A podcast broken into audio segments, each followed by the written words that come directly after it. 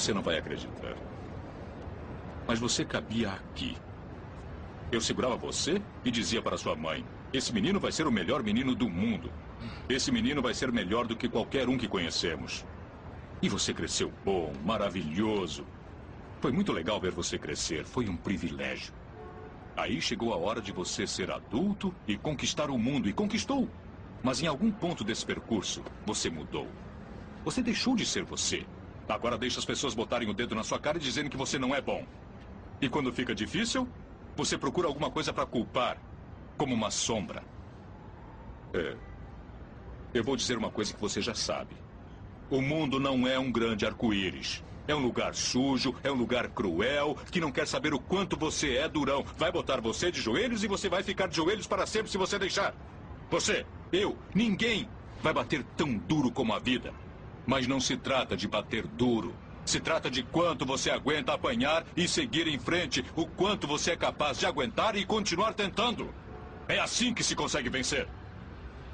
Agora, se você sabe o seu valor, então vá atrás do que você merece, mas tem que ter disposição para apanhar. E nada de apontar dedos, dizer que você não consegue por causa dele ou dela ou de quem seja. Só covardes fazem isso e você não é covarde. Você é melhor do que isso.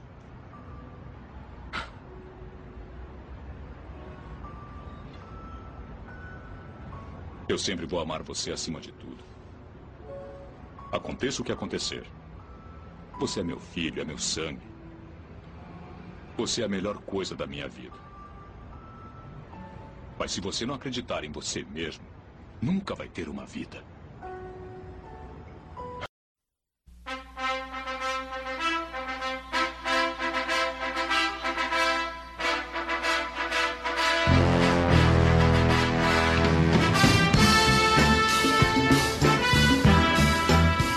Três, dois, um, valendo.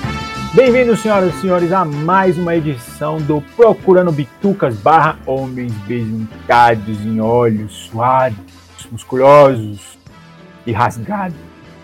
No programa de hoje, a gente vai falar sobre aquela que talvez seja uma das cineséries mais bem-sucedidas e que literalmente surgiu do nada e tornou o idealizador dela um dos maiores astros de Hollywood e um diretor de respeito, por que não? Então hoje comigo para falar da mega série Rock, né, a gente vai falar dos filmes centrais, ok? A gente pode até citar aí a franquia Creed, mas não vai ser o foco desse bate-papo hoje. Então hoje para gravar o programa comigo, o meu besuntado preferido, meu Washington Creed. Adrian! Direto das ruas da Filadélfia e importado lá dos escapistas, o Mauro Balboa. Make loves you. importado direto da Rússia, o meu comunista favorito, o Dão Drago. Washington! que bosta! Depois dessa introdução horrorosa de todo mundo, a gente vai falar aí né, sobre a cinesérie Rock. Rock consistiu primeiro de cinco filmes, depois a série entrou num ostracismo total, até ela ser revitalizada, né, voltar para o interesse público com um filme auto-intitulado Rock Balboa, que aí deu origem a duas histórias à parte, ambientadas no filho do Apollo Creed, o maior rival do rock até então. Então hoje a gente vai começar o nosso papo pelo primeiro filme, Rock. Então vamos aí com a ficha técnica do Rock com o Washington Senna, o Creed mais besuntado em óleo da internet. Rock era assistente de palco do Silvio Santos, que começou lá. Rock é um filme de 1976, dirigido pelo John Avildsen, para quem não conhece, é o diretor da franquia Karate Kid, com, com produção do Robert Shartoff e do Irving Wickler. O roteiro né, do Sylvester Stallone, com elenco com o, desconhecido até então Sylvester Stallone, Burgess Meredith, a Talia Shah e o Burt Young, né? E o Carl Withers, né? Orçamento inicial de 1 milhão de dólares e uma receita de 225 milhões de dólares, cara. Ele estreou aqui no Brasil em 7 de janeiro de 1976, praticamente. Alguns, é, é, nos Estados Unidos foi 3 de dezembro de 76, foi o mês seguinte, né? Cara, é muito louco porque um cara que saiu do nada com um filme que ninguém apostava e ganhou o Oscar, né? De, acho que foi melhor roteiro ou melhor filme, Washington, que ele ganhou? Foi melhor filme, melhor diretor e melhor roteiro. Ele foi indicado a, a, a melhor ator, mas não Aí também não, ele não teve tanta sorte assim também, né? Mas só pela indicação, né, cara, já provava como o filme tinha chamado a atenção, né, até então, né? Sim. E, na época teve. Teve muita gente. Porque teve Taxi Drive, né, cara, na mesma época, no mesmo Oscar até, né? Sim, exatamente. É porque o filme, né? O filme pode ser que ele não tenha assim todos os elementos para grande filme, né? Como todo mundo espera, né? Grandes elementos cinematográficos, de roteiro até, mas a história dele é muito é muito além disso, né, cara? Sim. Vamos começar as nossas impressões. Hoje eu vou começar com o meu comunista. Eu sempre deixo ele pro final, o pessoal fala que eu pego no pé dele porque ele é esquerdista. Então vou começar hoje com o meu Drago preferido. Dãozinho, suas impressões aí do rock. É, filmaço, né? Não tenho que tirar nem pôr. É, drama na medida certa. Eu, eu tava revendo agora, eu tava pensando que na minha cabeça, todas as, as lembranças que eu tenho é do 2. Então tinha muita cena que é do 2 que eu achava que era no 1. Um, porque o 1 um, acho que ele demorou mais a ver, né? Era mais antigo. Eu comecei a ver mais pelo 2 e sobretudo pelo 3 e pelo 4, né? Que são mais, tem mais ação, tem mais luta, sobretudo o 3, né? O 3 tem bem mais luta logo no começo, né? Eu tenho na cabeça que o filme era tipo umas 40 lutas por, por filme e não tem quase nada disso, né? Porque quando você vai assistir, o que menos importa é a luta, né? a luta é o de menos né? na, na história. E aí eu, eu acho que quando criança isso me pegava muito, sabe? Eu achava mais paradão, então eu vi muito pouco o primeiro quando criança. Fui rever mais como adulto e estou sempre revisitando porque é um filmaço, cara, assim, perfeito. Você encontra um personagem assim que você se identifica na hora, né? É um cara qualquer, como, sabe, mais simplório possível, mais simples possível, que sabe seu lugar né, na, na, na cadeia, não fica querendo inventar moda, querendo dar um passo além da perna. Ali, sabe, não é que ele seja conformado, mas ele tá de boa, né? O cara tirar onda com ele, ah, beleza, foda-se, segue a vida, fica atrás de problema. E assim, um cara super tranquilo, sabe, que, que sabe o lugar dele, mas que é.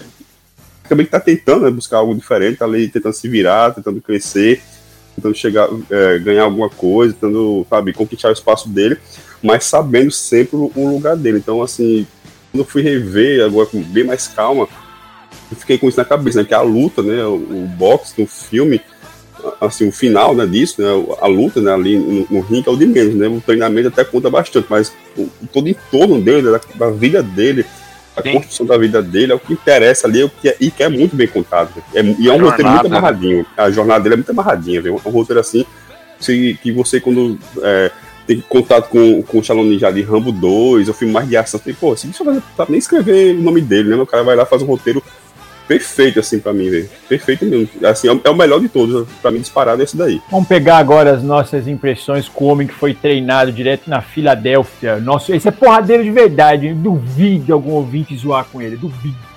E você, Mauro? O que, que, você achou aí, do, ou acha, né, até hoje, que o filme é atemporal, do primeiro Rock? Cara, Rock é um dos melhores filmes da minha vida. Um, é, é meu. Concordo com o Dão, é o meu preferido da franquia, é o melhor da franquia porque é um filme assim sensacional, cara. É, pessoal subestima tal, ah, rock, né? Principalmente pelo que foram acontecendo com as sequências, tal, a desvirtuação da ideia original. Mas, pô, é um filme, cara, bonito, bem feito. É um filme que tinha realmente todos os elementos para ganhar Oscar, cara. Porque o Rock era um simplório, né? Não é só que ele era, cara, né, humilde você vê que ele é lento, né, mesmo de raciocínio. No 1 e no 2 fica bem evidenciado, sabe? Ele tinha uma dificuldade cognitiva. A, a Adrian, ela tinha tudo menos, ela, sabe? Ela não era aquele ideal de mulher que o cara desejava, não. Ela era completamente tímida, retraída, tinha dificuldade de, de convivência com as outras pessoas. Aquele cunhado do rock é um merda. O pobre não fala dele, não, porque o Washington fala que eu sou ele. Não fala assim dele, não. ele me chama de Paulo e Farias quase todo dia. então, assim, cara, os personagens, eles são uma cambada de, de fudidos na vida, né, cara? Que de repente, por causa de um lance de marketing do Apollo, ele ganha uma chance, a chance da vida dele de, de brilhar e ele não ele não quer nem vencer, né? Isso que eu acho assim sensacional. o Rock, ele não era aquele super-herói 1. Pelo contrário, ele era um cara lento. Ele só queria provar para as pessoas que ele era subestimado, que ele não era um bump, né? Como diz o. o, o um ban, como diz o, o Mickey, né? Ele não era um vagabundo. Ele não era um, um, Zé Ninguém, ele era um cara que tinha fibra, ele queria ficar até o último round é, lutando contra o, o, maior boxeador do mundo, né? O, o, o Apollo ele é completamente inspirado nas provocações, na movimentação, em tudo, ele é inspirado no Muhammad Ali. Né? A, a história do rock mesmo, o, o Stallone se inspirou numa luta que ele viu do Muhammad Ali com o Chuck Wepner, que era um desafiante que ninguém dava nada. Que era um Zé Ruela, né, velho? Que inclusive ele tem um filme também biográfico na Amazon. Exatamente, Punhos de Sangue, bom é, filme. Bem, bom filme. E esse cara era para ser massacrado pelo Ali, o cara durou até o último round. Ele foi nocauteado, mas foi no último round. E o Stallone incorporou isso no roteiro. Né? A grande vitória pro Rock não era vencer, não tava nem. Você vê no final do filme, quando eles vão anunciar o resultado, que ele não tá se importando tanto para isso. O que ele queria era ficar de pé até o final, aprovar que ele era alguém, que ele tinha coração tal. É uma história de redenção de todo mundo ali no roteiro, né? É dele, é da Adrian, que encontra seu espaço, que se impõe com aquele irmão merda que ela tinha. É, é a história do Mick também. que... Do Mick, né? Que tinha sido lutador, que é, era todo ferrado na vida e que finalmente tinha a oportunidade de, de treinar um lutador que ia disputar um título mundial. Sabe, o, o Mick é um baita de um personagem legal cara, você se importa com todos eles, até com o Apollo, você gosta do Apollo, apesar Sim. dele ser feito tudo para antagonizar, né? Antes dele virar amigo, como acontece no 3, mas até ele, você vê assim, ele é o melhor do mundo, e aqui de repente aquele cara não, não, não desiste, e ele dá o melhor dele contra o Rock, e o cara continua avançando. Cara, é um filmaço, é um filmaço em todos os sentidos. Mereceu ganhar o Oscar de melhor filme. Foi o primeiro filme de esporte na história a ganhar o Oscar de melhor filme. Derrotou grandes filmes que nem Gandhi, Taxi Driver. Então, assim, pô, filmaço, cara. Filma, assim, quem não viu tem que ver e, e ver sem olho de, de, de preconceito, não, é, pensa nas sequências, não. Olha o rock como um baita filme, nem que seja como um filme isolado. Eu amo todas as sequências, mas com, até como filme isolado, o, o Rock, o lutador, é perfeito. E você, Washington Creed, tá todo besuntado aí. Suas impressões do Rock 1? Ah, cara, é o melhor realmente da franquia, né? É um drama, assim, pesado, né, cara? Principalmente a forma com que o Stallone se entrega, né, cara? A verdade que ele passa naquele filme, a forma com que ele incorporou o personagem é muito forte, né? Forte no sentido que emociona, né? Você, você parece que conhece todos os personagens ali pela, pela credibilidade que eles passam na questão de, de reais, né, Os caras são reais ali, personagens que parece que a gente conhece, assim, sofridos, né? Caras ferrados, lascados, que estão querendo ganhar o pão de cada dia ali. O Rock, um cara totalmente sem perspectiva de vida, que o cara só quer viver um dia após o outro, né? Quer conquistar a, a Adrian, né? O, de uma maneira ali bem simplória, contando aquelas piadas, um cara que tem um bom coração gigante, né? E ao mesmo tempo trabalha no, como, como cobrador ali de, de dívida. E, cara, é impressionante, assim, é muito. É, parece. O, o Stallone ele nega um pouco, né? Que, que a história do rock conta o que aconteceu com ele, né? Mas acho que não teve como ele colocar o coração dele ali, né? A entrega que ele teve ali pro personagem é muito é muito forte assim, porque toda a jornada até a luta, igual o Dão falou, realmente a luta é o de menos, né? Porque a gente já percebe que ele ganhou, né? Meio que uma história de Cinderela do boxe, né? Que o cara ganha o, a chance de, de encontrar o príncipe lá, uma puta de uma sorte que ele tem. E essa persistência do personagem, né, de querer não vencer, mas pelo menos tentar, é bem do que aconteceu com o Stallone, né? Porque ele insistiu que ele deveria ser o personagem, né, o protagonista do filme, né? Que o estúdio queria Robert Redford pra, pra estrelar e outros. O que ele não abriu mão, né, cara? Era o que ele Isso. falava, né? meu? Ele falava, eu venho do roteiro, mas eu tenho que estar no filme. Ele não abriu mão disso, momento nenhum. É, tanto que o orçamento inicial era de 2 milhões de dólares, né? Os caras cortaram um milhão e ainda os produtores tiraram dinheiro. Sim, os produtores tiraram dinheiro do bolso, né, cara? Tiveram que tirar dinheiro do bolso para cobrir o que. O, o- as cenas extras e, e te- teve muitas, muitas cenas né, que foram cortadas ou até meio que na- eh, enxugadas em razão do, do baixo orçamento, né? E é um filme sensacional, cara. Não, e toda a história, né, do bastidor, do, da, da filmagem, né, de como surgiu esse filme, dava um filme, né? A história, o, o, o Stallone tinha escrito esse roteiro aí, é, era um baita de um roteiro e os estúdios querendo comprar e ele falava não vendo se eu não for protagonista e o, o Stallone quebrado, né? Segundo ele conta, Cara, ele vendeu o cachorro, velho. isso, É, isso ele é tinha foda. 100 dólares para sobreviver, tinha apartamento, tava sem carro, ele vendeu o cachorro para ele vendeu o cachorro porque ele não tinha dinheiro para comprar ração para manter e assim que ele conseguiu o adiantamento de Ele fechar foi lá e o comprou o cachorro de volta. comprou o cachorro de volta e é o cachorro que aparece no filme, no 1 É. e no 2, o Butch, É o Butkus, o né? cachorro é o cachorro do, do Stallone. Cara, a história toda é sensacional, né? E você pensar, olha, olha quem que eles queriam para botar para ser o Rock, né? É, os cotados eram, eram o Robert Redford, Ryan O'Neal, Burt Reynolds e James. Caan. Puta, não, não dá, né, Só cara? galanzinho Não, não da dá. época, né? Só galanzinho da época, Nossa, né, cara? e Meu. tudo com lá, ó. físico de grilo, com Um Covid, Ó, né? peraí, peraí. Físico de grilho, aí você ofende o host, porque o host é Capitão Grilho. Você não vem arrumar briga comigo, não. Não, você, ima- você imagina o Burt Reynolds com aquele É, nada a ver, físico nada a de jogador de xadrez e aquele bigodão sendo rock, não tem condição, né? É, ia ficar muito esquisito. Cara, eu, eu concordo com tudo que vocês disseram, né? Eu acho que o filme é uma obra-prima, meu, de ponta a ponta. Não é o meu preferido. Não é, assim, eu acho ele sensacional, espetacular, mas não é o meu preferido da, da cinesérie.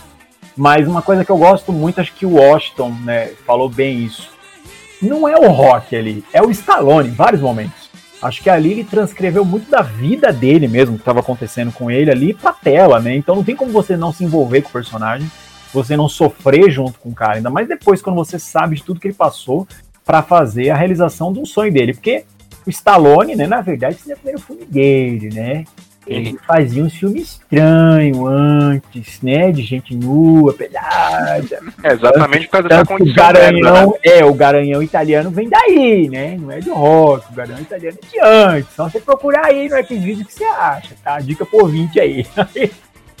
Falando sério, é, é muito legal a realização do filme, mas é legal também como o Rock no primeiro filme, como o Donzinho bem colocou lá no comentário dele, ele é um cara todo errado, ele não é um cara certo. Você se comove por conta da batalha dele, que é um cara que quer vencer, é um cara que quer ser alguém na vida de alguma forma. Mas ele era um cara aliado ao crime, que ele trabalhava para um chefão lá do crime, como cobrador, descendo a porrada em todo mundo, mas ele tinha dó de fazer isso, né? Como mostra em um determinado momento do filme. Era um cara que lutava em várias lutas ilegais. Meu, então você vê que ele era um cara todo errado. Ele não era um cara certo. Você se comove por conta da dor dele. E é legal também que a cinesérie vai tirando isso aos poucos. Porque como o primeiro filme catapultou o Stallone ao estrelato, eles tinham que tirar aquela associação do apadrinhamento que ele tinha do mafioso. Porque no primeiro filme o mafioso é meio que um padrinho, o cara cuida dele, dá dinheiro. Não, você precisa de dinheiro pra treinar, tá aqui, ó. Pega essa grana aí, você não tem que É, vai sair com a mulher lá, ó. toma. É, vai sair com a mulher, toma uma grana aí, compra um casaco pra ela, tal, faz uma média, né? E conforme a série vai avançando, esse cara ele simplesmente é limado da história. No segundo filme ele ainda aparece um pouco, mas depois ele, meu, simplesmente some, né? Então, mas o All Rock eu concordo, uma obra temporal que mexe mais pelo lado do humano que é apresentado na história do que o, boxe, né? Como o Donzinho bem colocou, o boxe é mero plano de fundo, né? Legal, tudo bem que é legal ver o Stallone correndo com aquelas calças forgadas, fazendo flexão todo torto lá com o braço. Todo mundo que é guerreirinho se emociona naquelas cenas, com a musiquinha. Mas o ser humano apresentado lá é muito foda. Não, e assim, cara, a, mesmo essa ideia, né, que hoje é completamente batida, quando foi feito na época, era novidade, né? Essa montagem de clipe de preparação do lutador, né? Não tinha nada assim filme da época. Não tem como Né, não do- se empolgar com o treinando, cara. Se você Sim. não se empolga, você não é homem. Me desculpa. Me desculpa É, pro ouvinte o- aí, mas não tem como você não se empolgar, cara. O Rock come os ovos crus de manhã, correndo, bater, dando soco em, em- em carne no açougue. Pô, é legal demais, cara. De- isso foi copiado a exaustão, a exaustão e ficou cansativo. Mas quando lançaram pro filme, era novidade, era um puta de um negócio diferente. E, e é o que você falou, cara. Até hoje que isso tá batido, continua empolgante você ver as sequências de treino do, do É Rock, animal. até do Creed. E, e por mais que tenha sido copiado em outros filmes, ninguém faz tão, tão emocionante que nem foi feito nos filmes do Rock. Cara, é tem impressionante como o filme te emerge naquele mundo que o Rock vive, né? Por exemplo, aquele apartamento lá, parece até que tem cheiro, né, cara? Ele dá uma dó do cara, né? De manhã ele liga aquele radinho todo fudido lá, né? O rádio tá todo quebrado, vai E as comer aquele ovo, tartaruguinhas? E as é tartaruguinha. Puta, é muito foda, Dá cara. muita dó dele mesmo, cara. Não, e tem, e tem o, o, o lance também do, do humano, né? No que o Mauro falou do, do, do Apolo, né? Porque tem um diálogo, não sei se é nesse ou no 2. O cara fala, pô, você tá parecendo um vilão, né? Porque ele fica insistindo, assim, ele. ele ele insiste muito em, em querer ser o mal da história, só que não convence, cara, ele ser o. Ele não é o Tá ruim no da 2, tá história, no sabe? 2. No 2, né? Só que não convence, ele não é o ruim da história, né? Uhum. É, muito, é muito condizente com a, com a posição. Cara, o cara é campeão mundial, o cara é o melhor lutador do mundo, sabe? Não tem. O cara tá um quilômetro, tá, tá muito longe dos demais, sabe? Ele não Então, chegou à toa ali, né? Ele- Ele chegou à toa, ele não é coitado ali também, né? E você vê que, assim, a técnica do Apollo, pelo que eles mostram no filme, é infinitamente superior à do Rock. Né? Só que o Rock ele não desiste, ele vai ali na, na muito na força de vontade na força bruta, né? Cara, e é muito interessante também outro negócio que é legal, assim, que eu acho um baita de um personagem, a interação é muito legal, é com o Mickey, né? Aquela hora que assim, porque o Mickey vivia esculachando o, o Rock, porque ele achava que o Rock era um vagabundo, que não tinha força de vontade, que ao invés de estar treinando, ele preferia ir lá trabalhar como agiota, ele achava que faltava força de vontade pro Rock e tal. E aí, quando surge a, a, a oportunidade aí, por causa do nome e tal, do Rock lá fazer a luta com o Apollo, o Mickey vai lá, todo bonzinho, pedir pra eu perguntar se o Rock não quer treinar com ele.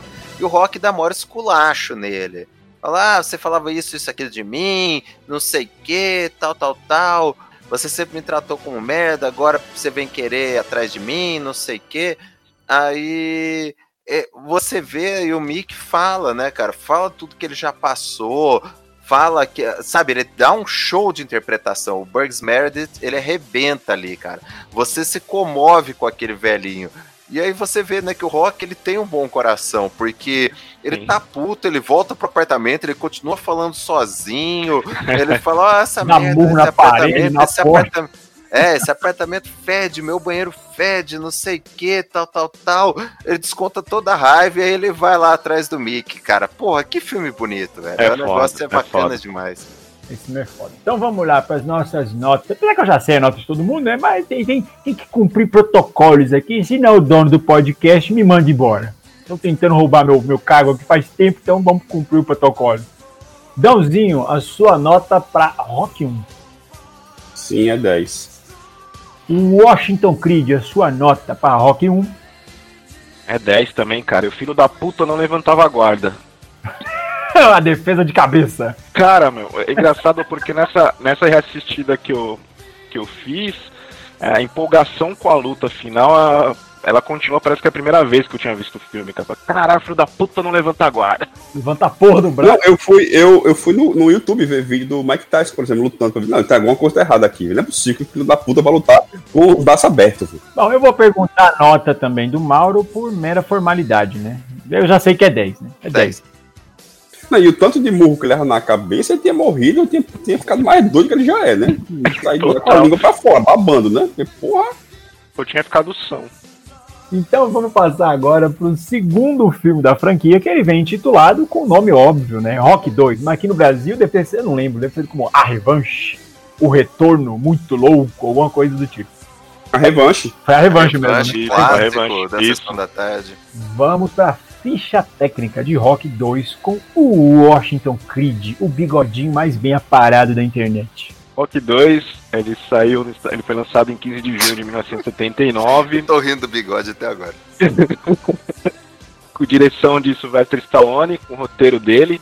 E temos a volta dele como Rock Balboa, a Talia Shire como Adrian novamente, né? O Burt Young como Polly, Polly Farias. E o Legal. como Apollo Creed, né? É, o, o primeiro filme foi um tremendo sucesso, né? Inesperado até para o próprio Sylvester Stallone, para todo mundo, né? Teve um. O segundo acabou tendo um orçamento muito maior, sete vezes maior, foram 7 milhões de dólares. E teve um faturamento semelhante de 200 milhões de dólares. É, o segundo filme a gente percebe um crescimento na estrutura do roteiro, né? Sim. E a gente vê um enfoque maior também agora no do treinador, né? O Apollo. Porque o Apollo é um personagem interessantíssimo, mas que não foi devidamente explorado no primeiro filme. né? No primeiro filme, ele fica quase que um arremedo né, do Muhammad Ali, que é o personagem ao qual ele foi inspirado descaradamente, mas o segundo filme é muito bem trabalhado. E aí mostra diretamente aquilo que o Dãozinho falou, né? Meu, o cara é campeão, ele não chegou aqui como campeão só porque ele tem aquele Black Power da hora, o bigodinho mais bem aparado do mundo e aquele físico besunteado em óleo. O cara é campeão, todo cara que é campeão, o cara tem a vaidade. Né? É, é, a gente que luta, agora você tira sarro de mim, do Mauro, seus frescos. A gente que luta, a gente sabe disso. O cara que treina pra competir, ele tem a vaidade dele, por mais humilde que ele seja. Mexe diretamente no bril do cara isso aí. Então, quando o cara vê alguém que pode ser melhor que ele, ele pode não assumir isso pros outros. Mas na hora que ele tá treinando lutando, aparece o brilho do cara ali. Então vamos inverter a ordem agora. Vamos começar. Peraí, peraí, peraí. Só antes de você começar, deixa eu só fazer um, um- adendo aí no que você, no que você Fala aí. falou, cara. É, eu achei interessante, eu revi aí recentemente o Rock 2. O Apollo, ele fica pistola de ficar recebendo carta dos fãs, carta de papel. galera acusando nego ele, né? xingando ele, os que a haters, luta né? foi armada. Os haters, cara. Pode É isso que eu ia falar. Cara, o Apollo, Achando se é fosse de hoje em Twitter. dia e ele fosse ler no Twitter, se ele tivesse um Twitter, ou se ele fosse ler a caixa de comentários do UOL da luta dele, ele se matava, né, cara? Porque é, é o que o pessoal fala, né? Sempre teve hater, sempre teve maluco, mas antes o maluco tinha que se dar o trabalho de comprar o papel, escrever a carta, botar no papel, botar no envelope, pôr no correio. Então ele tinha o tempo de segurar a maluquice dele, né? Não tinha tanta maluquice de impulso. Imagina o Creed hoje, né, cara, lendo isso. Ele ia ficar doido, Ele cara. não aguentava, ele não aguentava. Vamos lá para as nossas impressões de Rock 2, a revanche. Começando com Mauro. Mauro, suas impressões do filme. Cara, é outro filme muito, muito bom. O Rock 2, ele continua exatamente do ponto que termina o 1. Né? A gente tava falando negócio do brilho, do, do Apollo. Né? No final do Rock 1, os dois estão arrebentados e o Apollo fala, né, no calor do momento, fala, ah, não vai ter revanche, não vai ter revanche, porque ele não quer passar por tudo aquilo de novo. Mas assim que o Apollo entra na ambulância, aquilo já começa a remexer com ele. Ele é um dos maiores lutadores de todos os tempos e foi para decisão dividida, né? Então, quer dizer, um dos jurados deu vitória pro, pro Rock, pro um Zé Ninguém. E aí ele, assim que chega no, no hospital, ele já começa a fazer bravata em cima do Rock, a, a falar que vai matar ele da próxima vez, não sei o quê. E aquilo começa a corroer o Apollo. E o Rock não quer voltar a lutar. Ele já provou para si mesmo que ele queria provar, ele já, a- já quer construir uma vida com a Adrian. O Rock, ele não quer passar por tudo aquilo de novo, ele apanhou muito do Apollo. Ele quase perdeu a visão do olho. Ele não. Ele já provou o que ele tinha que provar. Ele quer seguir a vida dele, confortável, ele não precisa dizer muito. Ele não tinha intenção de ficar rico, nem nada. Só que as coisas vão come co- começando a dar tudo errado para ele. Ah, ele nunca tinha tido dinheiro, então ele começa a desbanjar, comprar um monte de bobajada, a, a ser passado para trás por tudo que é vendedor, compra 500 mil relógios, jaqueta de, de tigre, é, carrão que ele não sabia nem dirigir. E aí ele vai gastando todo aquele dinheiro que ele tem e ele não vai achando nada para repor. Mostra que ele tem uma dificuldade cognitiva, então ele vai tentar gravar um comercial ali e ele não consegue decorar as falas, não consegue nem ler as falas. E assim, ele vai ficando sem solução. Ele vai ter agora uma família para criar, ele não ele quer proporcionar algo melhor para Adrian. É, então ele acaba voltando meio que a contragosto ali. E o Apolo botando aquela pilha toda, todo mundo desrespeitando ele, a vida dele indo cada vez mais pro buraco, e ele resolve então fazer essa, essa luta com o Apolo. Mas aí ele acaba ficando mais motivado ainda por tudo que a Adrian passa, que ela entra em coma né, durante o depois do parto, e aí ele resolve ir para vencer mesmo. E aí mostra também, né, paralelamente, a motivação do Apolo, que é uma motivação legítima, né, de um cara que estava tentando construir um legado e de repente tinha a imagem dele maculada por aquela, por aquela decisão dividida polêmica. Então, cara, é legal, a construção dos personagens é bacana, o Rock ainda é o Rock do 1, né? É, ele não vai se transformando naquele super-herói que eles fazem no 3 e no 4. Então, pô, é, é, é, um ótimo filme também, eu adoro. E você, Dãozinho, suas impressões aí de Rock 2, A Revanche? Eu gosto muito também porque ele dá, dá sequência, né, do, do resultado daquela luta, né, do, talvez de coisa que o Rock nem esperasse que acontecesse, né, o dele que ele ganhou, né, a forma como ele ganhou dele, isso fica muito, fica muito segue né, a linha base do personagem, não muda nada, como o Mauro falou, né? Ele vai gastar dele com besteira. A parte de comprar a casa dele, vai comprar relógio, só porra, compra um carro que não precisa, né? Compra jaqueta do nada. E a, e a Aiden fica meio incomodada com isso, né? Sabe? Uns, uns exageros que não precisava. E aí também o, o drama é muito bom, né? O, o, drama dos dois, né? Como você falou bem, né? Que ele vai desenvolver melhor o Apollo, vai mostrar, né? Toda o que é a vida dele, né? o resultado daquela luta, que era pra ser uma coisa, sabe, um treino para ele ali, uma bobagem para ganhar dinheiro, e virou um problema na, na, carreira dele, né? De certa forma, vai acabar com a carreira dele, aquela luta, aquela luta desastrada. E no caso do Rock, né, mostra que o cara, sabe, ele, ele, ele tem, que, tem que parar de lutar, né? Porque luta com a guarda aberta, levou porrada vai, vai ficar cego, isso não ficar doido, não tem que parar de lutar, e o cara simplesmente não consegue se encaixar, sabe? Não consegue se encaixar nada e fica naquilo. Como ele vai falar pra Ilha no porão, né? Cara, eu, só, eu tenho que lutar, só sei fazer isso, não sei fazer mais nada, eu já sou limitado pra cacete. Só consigo fazer uma coisa, é a única coisa que eu consigo fazer, você não quer que eu faça, sabe? Não tem outra saída. Só que aí cria um problema, né? Uh, isso aí, uh, nesse filme fica muito bom mas daqui pra frente fica um saco, né? Porque todo filme, daqui pra frente, não, vou me aposentar. Ah, não, vou voltar. Vou me aposentar. Vou voltar. Cara, aí fica chato pra cacete. Mas nesse filme funciona muito bem. Ele, porque ele tem que parar, ele tem uma razão pra parar, ele, tá, tem, tem uma razão pra ele voltar. Ele, cara, ele tenta arrumar emprego de tudo e nada dá certo, porque ele não sabe fazer porra nenhuma, porque é um cara limitado, sabe? E ele, isso que é, que é o legal dele. Ele, ó, não sei fazer outra coisa, né? Eu sei meu lugar na. Isso que eu tô dizendo, eu sei meu lugar na, na, na cadeia alimentar aqui das coisas. Não, não, quero inventar moda, não vou tentar fazer algo que eu sei que não vou conseguir, porque eu não sei fazer, cara. Quando você fazer isso, você dá porrada, meio que uma porrada. Isso, e o drama continua muito bom, sabe? E é, e é menos que o primeiro, porque o primeiro tem duas lutas, né? Uma no começo, né? Com, com com, com o Aranha, né?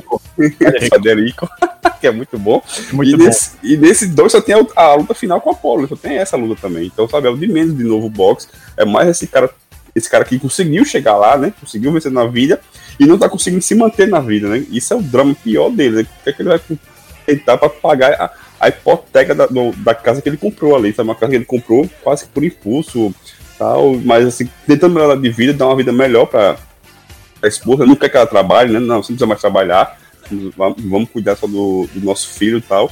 Mas, cara, é, essa tentativa dele de se manter né, no topo e, e, como ele vai não vai conseguir se manter, que ele tem que voltar pro boxe de alguma forma, isso é muito foda, sabe? Então, de novo, é bem encaixadinho, sabe? Ainda que muda o cenário, né? Sai daquele, daquele apartamento fedorento, vai para um lugar melhor, uma vida melhor, muda o cenário, mas a, a, a estética geral né, do drama do personagem é muito bom e funciona de novo, sabe? O roteiro é muito amarradinho. Antes de eu pedir a opinião do bigodinho mais bem aparado da internet, eu quero só fazer um disclaimer aqui. Vai pro inferno vocês dois que falaram mal da jaqueta do rock, tá? Que eu, quando garoto, é linda. eu, meu sonho era ter uma jaqueta de tigre. Uma vez eu pedi pro meu pai também um tapa na orelha pra ficar esperto. Aí fiquei sonhando com aquela porra daquela jaqueta durante anos. Mas, meu, é muito bom o ponto que o Dão colocou. E antes de chamar o Washington, eu só queria fazer um, um porém aí, né? A Adrian, ela é um personagem tão bom ou até melhor em alguns momentos do que o próprio Rock. Né? Porque no primeiro filme, agora pra galera lacradora, né? Que gosta de cancelar todo mundo, os virgão ia querer cancelar o Rock, logo no primeiro filme, né?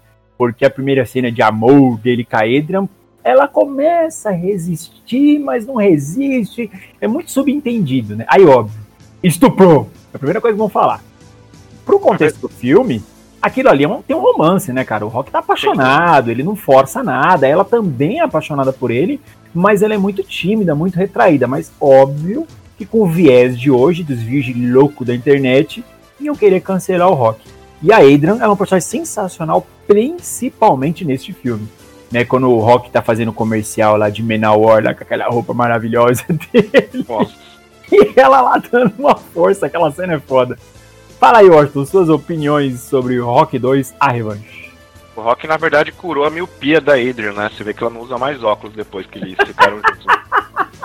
Cara, eu gosto demais também do Rock 2, porque o roteiro do, do Stallone, né, acaba potencializando todo o drama, né, do primeiro, né? As consequências do auge, né? O que, o que acontece com o cara depois do auge ali, né? Dentro da, da vida dele, né? A luta com o Apollo Creed, né? Toda a tensão que ele teve foi o auge máximo da vida dele, né? Que era todo fudido. O cara chegou no topo. E depois, e aí? O que acontece? É legal, né? Como isso é desenvolvido, né? Que mostra que o cara ainda tem, tem a chance de, de se mostrar que ele pode estar. usar que, aquela, aqueles 15 minutos de fama dele para algo proveitoso, né? Aquela propaganda lá do desodorante que é lastimável. Eu acho legal quando ele fala que eu tenho um cérebro lento, né? Dá uma dó do cara, né, cara? Pode E crer. Ele tenta ter uma vida normal, porque ele tem muito daquele da época, né? Até um reflexo da época, a questão de da sociedade paternalista, o cara machista que quer ter uma estru estruturar a vida, né? Que quer manter a casa, né? O cara que ele, ele quer se mostrar um homem para Adrian, né? Que a- ter uma casa, poder sustentá-la, né? Ter toda aquela dar toda a estrutura que ela precisa, né? E você vê o cara tendo que correr atrás de trampo, de trampo e não se encaixando em lugar nenhum, né? E a luta acaba sendo realmente a única coisa que ele sabe fazer, né? É, a única é, o- é o destino dele, né? E principalmente quando ele vê que é, é o que vai fazer com que ele dê o melhor para a família dele, né? Com a chegada do da chegada do filho, né? Que tem todo aquele drama também da mulher que acaba por causa do do Pauli Farias que acaba dando um esporro nela que tava atrapalhando o, Ele é incompreendido. pô, fala mal dele, ele é incompreendido. Cara, eu- e vocês citaram a jaqueta dele, aquela composição de, de figurino é muito boa, né, cara? O chapeuzinho, a Ah, jaqueta, aquele aquela bolinha. E aquela bolinha dele batendo assim, cara. Mano, é sensacional. e a cara do Rock dele, dá uma dó, cara. De boa. Aquela cena que ele tá no hospital lá esperando a Adriana. Cara, eu. Por incrível que pareça, eu me emocionei bastante nesse segundo, nessa segunda assistida. Isso é mentira, é só pra emocionar Não, o sério mesmo. podcast, porque o É Washington não se- funciona com nada. Cara, é um filme que ele acaba estendendo todo o- drama do rock e pra mim é o, é o segundo melhor. É, é sensacional esse filme, cara. Cara, E, e assim, eu sou chorão. E eu, e eu cara, tem, tem muita cena pra você se acabar de chorar, porque a principal que mostra o caráter dele é a cena do açougue, ele é demitido. Ele fala, então posso terminar meu dia de trabalho? Nossa. Cara, você tá demitido, velho. Vai embora É pra casa. foda. Não, vou terminar o dia de serviço, eu comecei mesmo. É foda, é foda. É, eu acho esse filme uma continuação sensacional. Esse filme é o meu preferido da franquia. Eu gosto muito do primeiro. O primeiro eu acho ele perfeito, né? É, mas eu gosto mais desse justamente porque ele amplia o que é o rock, né? Quando mostra muito da humanidade dele nesse filme, né? Mas eu gosto também porque ele explora muito o Apollo. O Apollo é um personagem muito interessante. Né? Então, assim, a gente sabe que o primeiro filme é focado né, no rock mesmo, né, como contar a história dele, mas eu gosto como esse filme trabalha muito bem é, como ele balanceia o foco né, nesse trio, Adrian, Rock e o Apollo. Trabalha muito bem essas três personagens durante todo o filme. E a luta final é sensacional, ela é muito melhor que a do primeiro filme. Né? Tipo, ela tem uma coreografia tão horrorosa quanto, mas ela é muito mais empolgante. Então vamos lá para as nossas notinhas de Rock 2, começando com Mauro. Rock 2, Mauro. 10. E você, Dãozinho, sua nota para Rock a Revanche. 10 também. E você, Washington Senna. A 10, cara, esse filme é muito bom. Então vamos lá, né? Depois que agora o Rock termina virando campeão, né? Ganhou do Apollo naquela levantada mais desesperada da história do cinema, os dois levantando junto, que, meu, dá uma aflição da porra aquela cena. A gente é agraciado com o Rock 3. Para muita gente aqui é quando a franquia começou a entrar em declínio. Eu concordo até certo ponto, porque eu não acho esse filme ruim. Esse filme para mim tem uma cena maravilhosa. É aquela cena dos dois correndo na praia sem cueca. Quando dá o close neles correndo, é lá tudo balançando. Você, é só assim, se você vê em slow motion, cara, ouvinte, essa, essa cena fica até melhor. Eu e o Alan, depois que a gente resolveu gravar o primeiro podcast. Pode crer. Aquela cena maravilhosa, dois homens lindos, sarados, pulando, suados, se agarrando. Aquela cena maravilhosa. Então vamos aí para a ficha técnica de Rock 3 com o Washington Lang, que agora o Washington meteu um moicano muito louco durante a gravação desse podcast. BA, cara. O WA agora. É, o Rock 3 é um filme de 1982. Estreou em 28 de maio de 82 nos Estados Unidos. Com a direção novamente do Sylvester Stallone. O elenco nós temos todo mundo de volta, né? Stallone, Tara Sher, Burt Young, o Carlos Witter. E temos o Hulk Hogan, né? E o Mr. T. O filme teve uma, um- uma receita de 270 milhões de dólares, cara. Cara, esse filme é muito louco porque ele tem algumas curiosidades, né? Primeiro, tem o Hulk Hogan, né, meu, que era astro, né, da WWE. É, meu, a gente pode até não gostar aqui no Brasil, mas verdade seja dita, né? O pro wrestling deles lá, né, é maravilhoso e divertido dentro da cultura norte-americana. Tanto que é uma das coisas que mais gera dinheiro. Talvez o Mauro possa me corrigir isso na hora que ele for falar, mas eu acho que gera tanto ou mais dinheiro que o boxe profissional lá fora isso. Assim, é muita, muita, muita, muita grana que, que gira isso aí. Só que é por entretenimento. E o Mr. T, uma curiosidade sobre ele é que esse é o primeiro filme dele, né, que ele gravou de fato. Teve uma ótima repercussão. Depois ele interpretou Baracus, alguma coisa, não lembro o nome do personagem dele, que era o BA, no Esquadrão Classe A, seriado clássico. E ele também depois foi para a luta livre. Ele atuou muitos anos na luta livre. E o legal dele é que ele era segurança de personalidades famosas. Ele era porradeiro de verdade mesmo. Ele não era fake, não. O cara era bom de briga mesmo. Então vamos começar agora as nossas opiniões de Rock 3 com o Clubber Washington, o mais revoltado aqui desse podcast. Cara, esse filme acaba dando uma desandada em relação a, ao rock, né? Assim, ele não é ruim, ele não é um filme ruim, mas ele acaba perdendo alguns elementos que poderiam ser melhor explorados, né? Em relação a drama, né? Porque nesse daí a gente sabe que o, o Mickey acabou arranjando algumas lutas pro, pro rock, né? Porque o Mickey tinha aquela feição meio que paterna, né, pro rock, sabia que ele tinha problema de visão, né? E meio que acabou é, arrumando algumas lutas um pouco mais fáceis, né? E eu acho que esse drama em relação ao, ao rock saber que as lutas foram arranjadas poderia ter sido melhor explorado. Eu acho que fica muito cômico, né? Até o, o, o né? Tudo bem que foi o primeiro, o primeiro filme que o Mr. T aparece, né? Mas toda aquela composição ali, até a forma de apresentar ficou muito cômica, né? Ah, vou te bater! Ah, você não é de nada! Não sei o quê. Acho Esse muito filme dublado é sensacional, É, mano. A é. dublagem é A sensacional. dubla- é, você não é de nada! Eu vou te Não é bater! de nada. É, é, eu acho que poderia ser melhor trabalhado. Eu acho a proposta boa, mas a execução não, não é bacana, cara. E é legal que tem a reviravolta, né? Porque tem o, o, o Creed, né? Agora ganhando a, é, amizade do, do, do Rock, né? Os dois virando amigos e ele acabando treinando ele. E a gente tem, acho que uma das melhores coisas do, da franquia, que é a música, né, cara? Aí é The Tiger, né? Não, a melhor coisa da franquia é a cena dos dois treinando na praia. É, não essa tira é. o brilho dessa cena, não. Não vem, não. Essa cena é sensacional, né, cara? Essa Essa cena é maravilhosa. É, foi nessa cena que começaram as cenas de treinamento do rock realmente impactantes, né? Os dois primeiros filmes são muito legais. Mas nesse filme aqui foi onde começou a pegar mesmo, né? Eu acho que ele decai bastante em relação aos outros dois, cara. É, a gente vê a primeira derrota do, do Rock, né? Já no início do filme ali, que ele acaba sendo derrotado pelo, pelo Clubber que tem um nome sensacional, né, cara? Clubber eu acho bem, bem legal.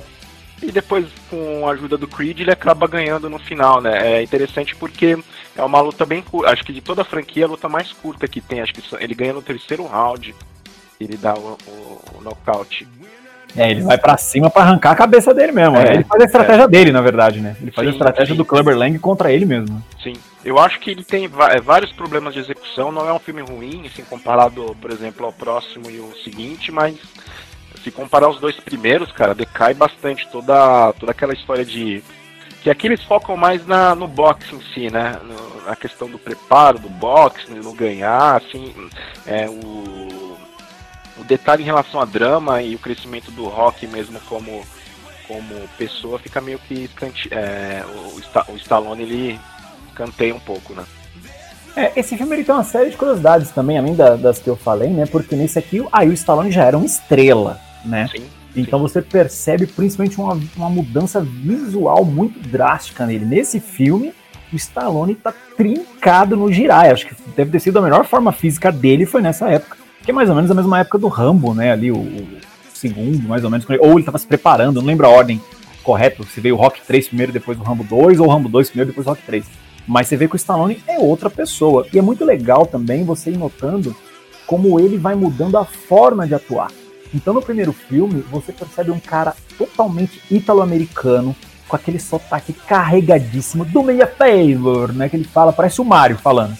E você, é, é, muito louco como você vai perdendo isso, né? Então no segundo rock ainda tá presente, né? O Stallone com aquele sotaque muito carregado de italo-americano. No terceiro já é bem menor, no quarto praticamente deixa de existir. E aí a gente vai falando mais sobre isso à frente. Então vamos agora para as nossas impressões de Rock 3 com o nosso comunista preferido, o Dãozinho. Eu tô com o Austin nessa também. Ele decai muito, assim, ele meio que se perde né, entre manter a ideia do drama, seguir essa linha dramática que ele instalou muito bem os dois primeiros, ou parte logo já para um blockbuster de ação, tanto que tem muita luta, né? É isso que eu falei. A minha visão que eu tinha do filme dos rock, né, que era tudo luta pra caralho, é cadê esse filme, né? Porque o começo dele é só luta, né? Luta, luta, ele crescendo ali, mostrando ele é, é, mantendo o cinturão e tal. Então ele fica muito perdido nisso, né? Entre ser um blockbuster de ação, de porrada, de boxe, de luta, e um filme dramático. Né? Então tem esse drama que o Wash falou, né, das lutas arranjadas, tem o drama da morte do Mickey pra para explorar inexplorado, assim, muito, sabe, muito protocolar. Tinha também um possível lance de uma derrota dele, né, já no auge, ele, ele perdeu uma luta, se bem que uma, assim, uma perca muito, sabe, a construção do Clube Lang, né, isso que você falou, chegar gritando, não tem a construção dele subindo, treinando sozinho, ah, sou doido aqui, sabe, um maluco, porra dele de, de rua tal.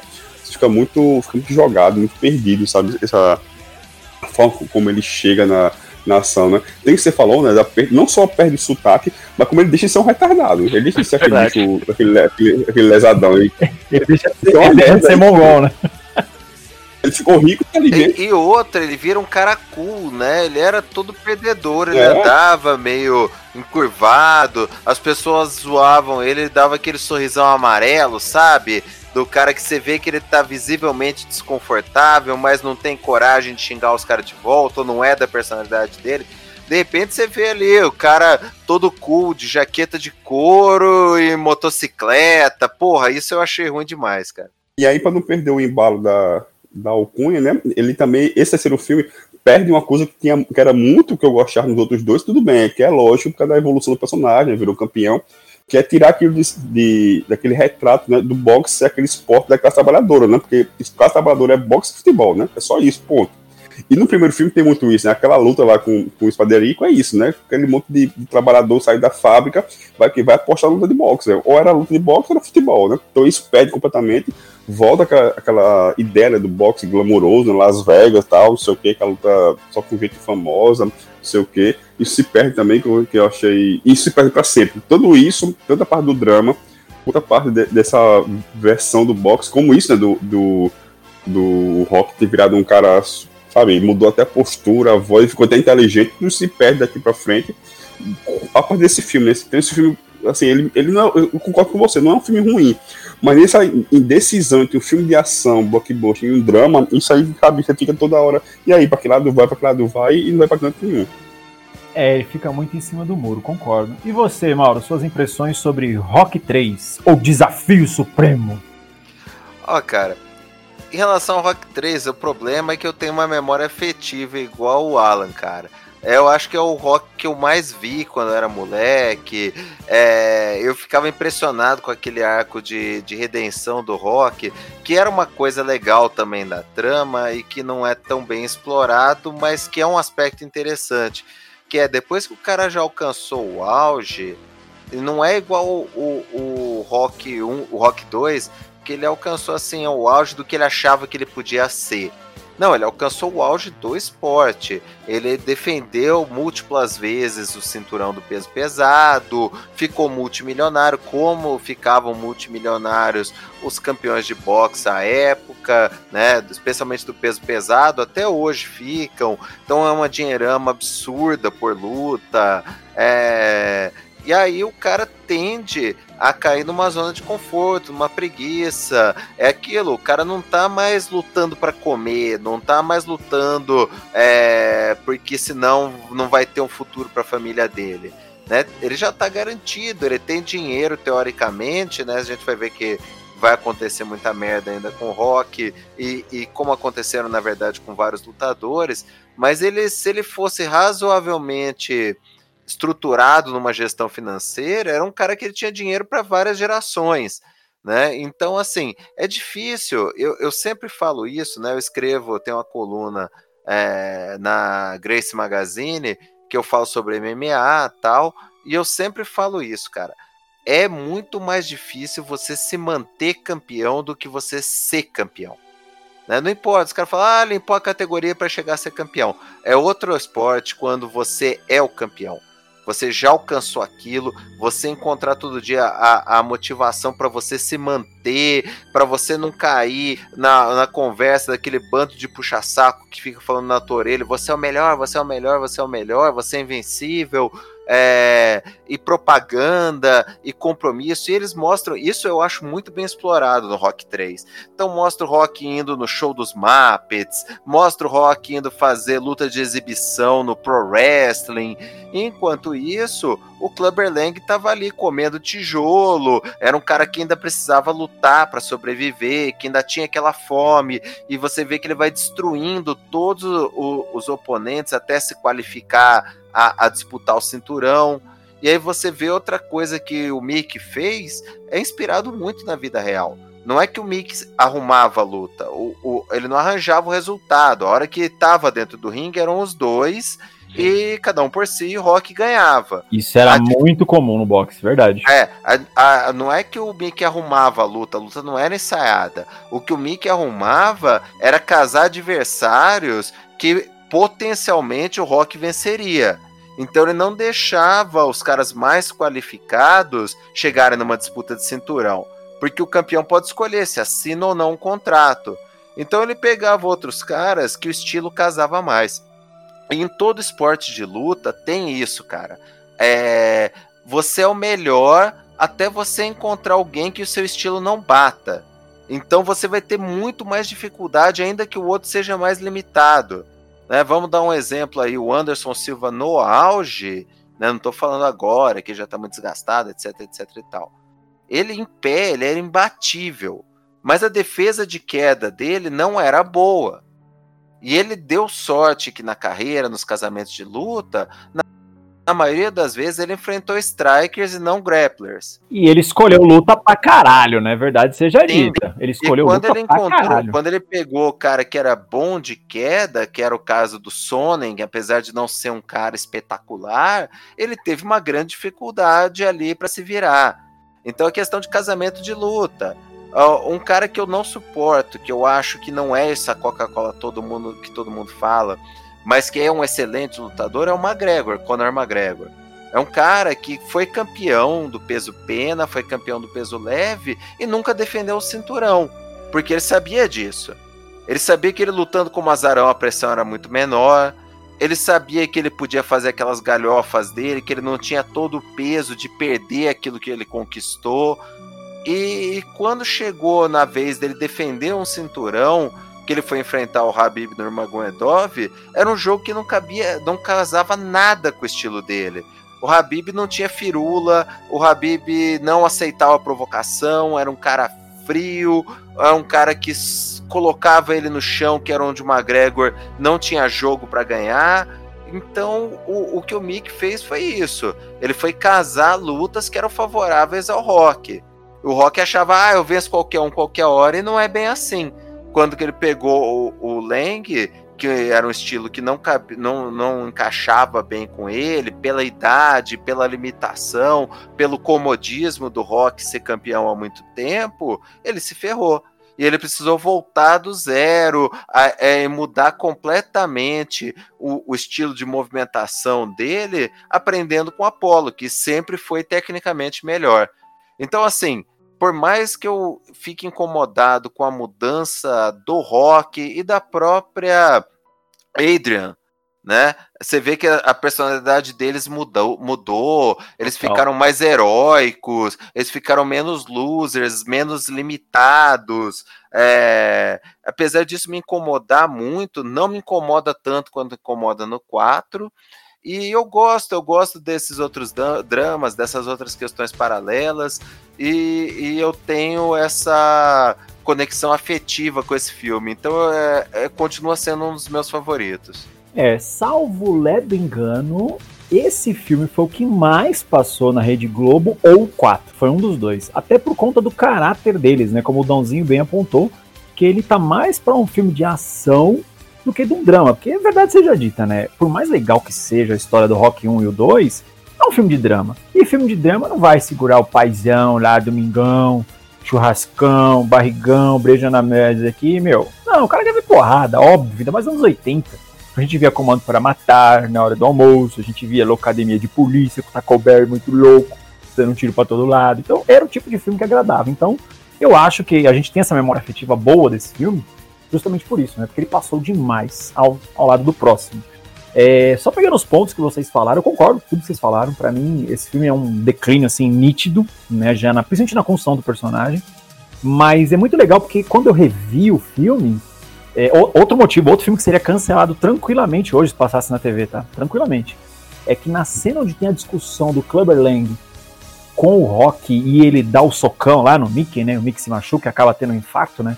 E aí vem a falecer, o Mickey chama ele de macaco, assim, abertamente. Seu macaco, alguém controla esse macaco, não sei o que, seu preto. Ele fala um monte de coisa, né? Bem ofensivo. Então é um filme que retrata a época, né? Não defendendo o argumento, longe disso, né? pelo amor de Deus, você que tá ouvindo. Mas é um filme que hoje ele também não passaria com a sua dublagem original, porque se eu não me engano, até na dublagem era dito isso. Então acho que é um filme que ele deveria ser ou redublado, ou essa cena aí seria um pouco mexida. Então vamos lá para as nossas notas sobre Rock 3, começando com o meu clube mais doido de todos os tempos, o Austin Senna. Ah, cara, o 8, nota 8. Ainda ele tem um sentimento, ele tá num lugar tem um lugar especial por causa da cena da praia. Eu sei, é lógico, essa cena é fantástica. É a nossa cena correndo juntos, eu sei. Sim. É vamos fazer um podcast, vamos, gente, lá em Ubatuba. e você, Dãozinho, sua nota pra Rock 3? É, eu, eu vou sair também. Acho que um 8 tá de bom tamanho, sabe? Apesar dessa, do que nós falamos aqui, ainda é um filme que você consegue ver de uma boa hoje em dia. E você, Mauro, sua nota pra Rock 3? 9. Beleza. É, eu tô entre 8,5 e 9 também. Eu tenho, eu tenho é, acho que mais por conta da memória, não pelo filme em si, mas a memória dele é muito boa. A gente vai avançar um pouquinho no tempo e agora sim nós vamos para aquele Desculpa os participantes, mas esse não é um filme, ele é um videoclipe gigantesco. E o próximo filme ele tem duas características principais. Mostrar uma coisa que era muito clara nos anos 80, que era trilhas sonoras feitas para os filmes, coisa que hoje em dia entrou em desuso total, isso não existe mais. Tanto que a, algumas das melhores trilhas de todos os tempos permanecem nos anos 80. Esse filme não é exceção. A trilha sonora dele é maravilhosa. E o nascimento do CrossFit o treino doido do rock nesse filme foi onde nasceu o crossfit. É um termo que faz sentido nenhum e ele fica lá sarado, gostoso, todo tesão. Então vamos lá direto para as terras geladas agora com o Washington Senna, o ex-comunista favorito da internet. Cara, Rock 4 é filme de 1985, dirigido e roteirizado novamente pelo, pelo Stallone. com o retorno de todo mundo, né? É, Stallone, Tara Sher, Burt Young, Carlos Witter, né? Fazendo Creed novamente. E agora a gente tem o, a, o Dolph Lundgren, né, cara? Fazendo Ivan Drago.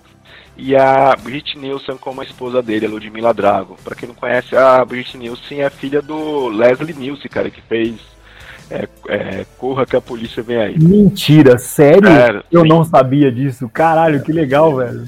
Que legal. É, Aqui é trabalho, aqui é, aqui é surpresa dos participantes, é genuína.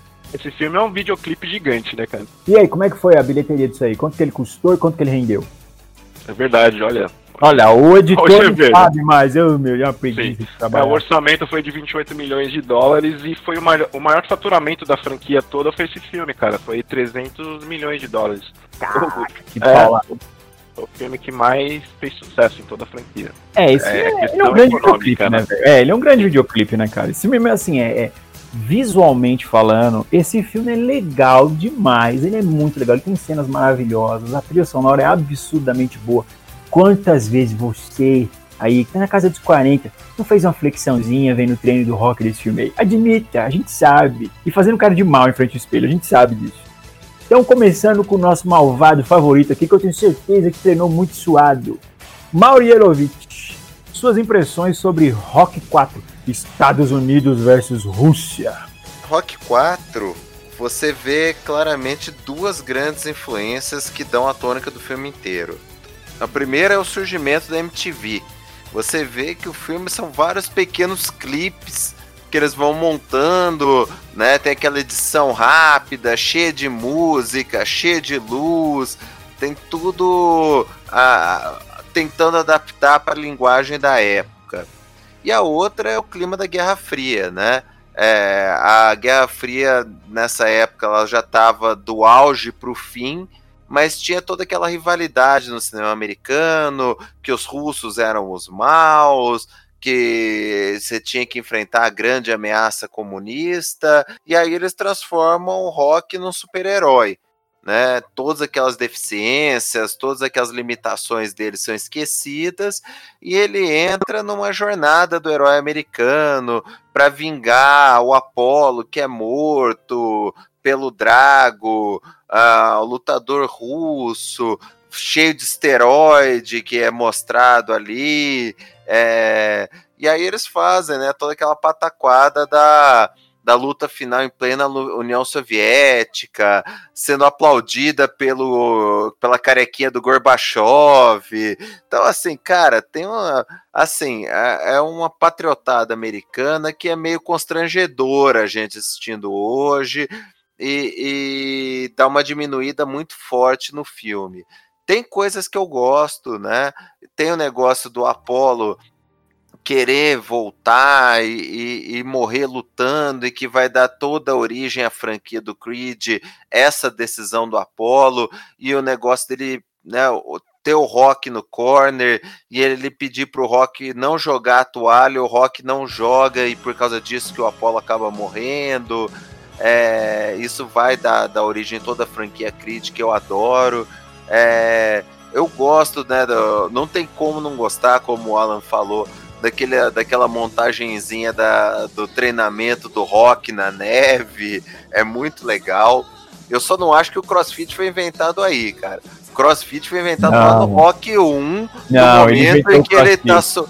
Não, Ele fazendo aqueles exercícios nada a ver. No Rock 1 ainda faz uns, uns movimentos legais. Nesse aqui ele faz uns movimentos muito nada a ver, mano. Cara, no, e- e- ele, no 2 ele corre atrás da galinha, velho. Eu vejo os cross, crossfiteiros correndo atrás da galinha. Se algum, algum guru de crossfit mandar os caras fazerem isso. Então, assim, é, tem, tem coisas legais, sim, mas o, a, a pataquada patriotista ali da época dá uma tirada forte, assim, do, do, do clima do filme, sabe? Estraga um pouco. E a gente tem que dar graças a Deus, cara. Se, se isso já incomoda a gente um pouco, vocês, eu não sei se vocês sabem, mas tinha uma outra versão mais grosseira do roteiro. É, eu vou pegar aqui o nome do, do autor da época. É. Peraí, peraí que eu já vou achar. Ah, o Timothy Burton Anderson tinha escrito um roteiro ainda mais pataquada para esse Rock 4, que a gente não tem noção, a gente tem que dar graças a Deus. Se a gente acha que ele tem muito patriotismo exagerado e, e, e coisa desnecessária de Guerra Fria, é porque vocês não têm ideia do que estava nesse roteiro original. Originalmente, o Rock era para enfrentar, um, ele era para ter aposentado depois de vencer o Clubber Lang e ele e o Apollo iriam virar promotores de luta. Aí surgiria um lutador da Alemanha Oriental chamado Adolf Heinemann, que ele ia começar a vencer todos os campeões americanos e ocidentais. É, o Rock e o Apollo iam se juntar para promover uma luta para é, tentar trazer de volta os lutadores americanos e o Heinemann ia ganhar em pleno Madison Square Garden e o Rock e o Apollo iriam falir. Aí os dois iam se juntar para treinar o Rock e a fazer lutas por toda a Europa para destacar novamente a importância do lutador americano. A CIA iria financiar o Rock para ele fazer uma luta patriótica contra esse Heinemann em frente ao muro de Berlim. Cara, vocês imaginam se saísse isso? Bosta, isso. Cara, que bomba, né? Nem, nem filme da, do Cine Trash é terem um roteiro tão ruim. Então, assim, dos males o menor que ficou sendo esse Rock 4 que tá aí. E você, Dãozinho, suas opiniões aí sobre Rock 4? Esse você gosta, né? Que mostra a tua terra lá, né? Eu tô ligado que você gosta. Pelo contrário, esse filme é ofensivo. Primeiro que eles colocam. Não, é, é uma ofensa atrás de ofensa. Eu me senti Cara, puto, mas dá mudar. O Dão perdeu uma oportunidade na chamada quando o, o nosso Pauli chamou ele, né, apresentando ele como comunista, eu tava crente que o Dãozinho ia mandar um I must break you, mas nem isso, pô. Esse filme é tão ofensivo que, primeiro, né, foi o prim... eu assisti em sequência no Netflix, esse foi o primeiro que eu assisti legendado, porque estragaram a voz do Dolph Lundgren, né, na, na, nas vezes que ele fala, com a bosta. E aí, me arruma um russo loiro, né? Ninguém, ninguém faz associação de russo com loiro, não tem nada a ver uma porra com a outra, né? Já começou cagando daí. Um Gorbachev sem um sinal na testa, né? Sem o mapa mundo na testa dele, não tem também. Coloca é, que a Rússia só faz nevar, nevar, nevar, nevar, nevar se acabar. Que a Rússia é, é ruim em esportes, alguém em esportes é, enchendo os caras de, de esteroides para Muito pelo contrário, né? E coloca, e o pior, coloca o, o sovietes aplaudindo o americano. Vai tomar no rabo. Ele, ele apanhar no aeroporto. Ele pisar e vai tomar cacete no aeroporto. Isso é muito ofensivo. Mas uma porra, não quero saber se mais não. Vamos com a merda. Vamos lá agora para a opinião do Washington Senna, o meu ex-comunista favorito. Ah, cara, esse filme ele é mais curto, né, comparado aos anteriores. Parece que faltou tempo. O Stallone falou assim: ah, meu, coloca qualquer música aí, pega as cenas dos filmes anteriores, vamos preencher essa bosta aí para pelo menos dar 90 minutos, né, que é a duração total do filme. Você vê que é um recorte de. o filme é bem mal montado, né? É... e tem todo aquele clichê, né, cara, que tinha todos os filmes dos anos, 90, dos anos 80, né? De pegar a Rússia versus os Estados Unidos, né? É um filme que, cara, eu não a intenção realmente, acho que só foi polarizar, né? Transformar realmente o Rock num herói, o herói dos Estados Unidos contra a Rússia, né? Que ele vai lá e ainda xinga os russos, ainda sai lá de boa. Putz, acho que esse filme tem mais. Acho que os bastidores do, do, do filme são melhores do que o filme em si. Por exemplo, o Dolph Lundgren, né? Ele foi é, acho que teve teste pra caramba, cara, pro, pro, pro Drago. Acho que, Ele era campeão de karatê, cara. Sim, sim, foram vários atores que foram selecionados até o Stallone escolhê-lo. E teve a, o Stallone, ele teve a burrice, né, de falar pro, pro, pro o Dolph Lundgren que, que ele poderia, eles poderiam lutar de verdade, né? Ele levou um soco no peito que ele foi parar no hospital, né? Que ele caiu duro sem ar E lá no hospital descobriram que o soco que o Dolph Lundgren deu no peito dele acabou danificando o, co- o coração. Quase mata ele de verdade, cara. Ele, ele se fudeu. cara é campeão de karatê com 2 metros de Olha o tamanho altura. do cara, mano. Olha o tamanho do cara. E até irreal, né, cara, a luta dos dois. Você vê o Sim. tamanho do cara com um soco dele, meu. Mas Imagina. ali foi onde o Rock desenvolveu, de fato, a defesa com a cabeça. Porque vários golpes ele defendeu com o coco, assim, ó, só Sim. com o coco. Sim. E depois que ele tomou esse murro no peito, teve que tomar um murro nas costas, aí pro coração voltar a bater, né? Quando O ele parou do de bater, né? Esse filme, é- ele realmente acaba perdendo muito do que o rock era, né? Ele, ele descon, descontro- é, desconstrói tudo o que já tinha sido feito em relação ao personagem, drama, né? Todas as camadas que tinham sido criadas, ele joga tudo por terra, o rock vira outro personagem, ainda tem aquela aparição daquele robô, né? Puta Mano, é medonho aquilo ali. Aquilo é medonho, velho. Aquilo é medonho. Esse filme, esse filme é um grande videoclipe, né? Propaganda Sim, da Hugo sim. Boss, os caras com, a- com o agasalho da Hugo Boss, as músicas. A É um trilha sonora dele é muito boa, cara. É animal. É a, pra mim, é a melhor de todas. Sim, A concordo. É muito boa. Eu vi recentemente e realmente é a melhor de todos. É, pra mim, esse filme se resume a No Easy Way Out. Essa música é sensacional. E é muito louco, já que a gente tá falando de música, existe o clipe dessa música e a versão clipe do filme. A versão clipe do filme, exatamente aquela cena que o Rock tá puto, aí ele sai de casa, cata o carro dele, sai dirigindo e ele vai lembrando, né, momentos da vida dele a música rolando. É, essa cena é muito legal. Agora vamos você ver o clipe original. O cara cantando de mullets e com tipo um blazer gigantesco, mano, é horroroso.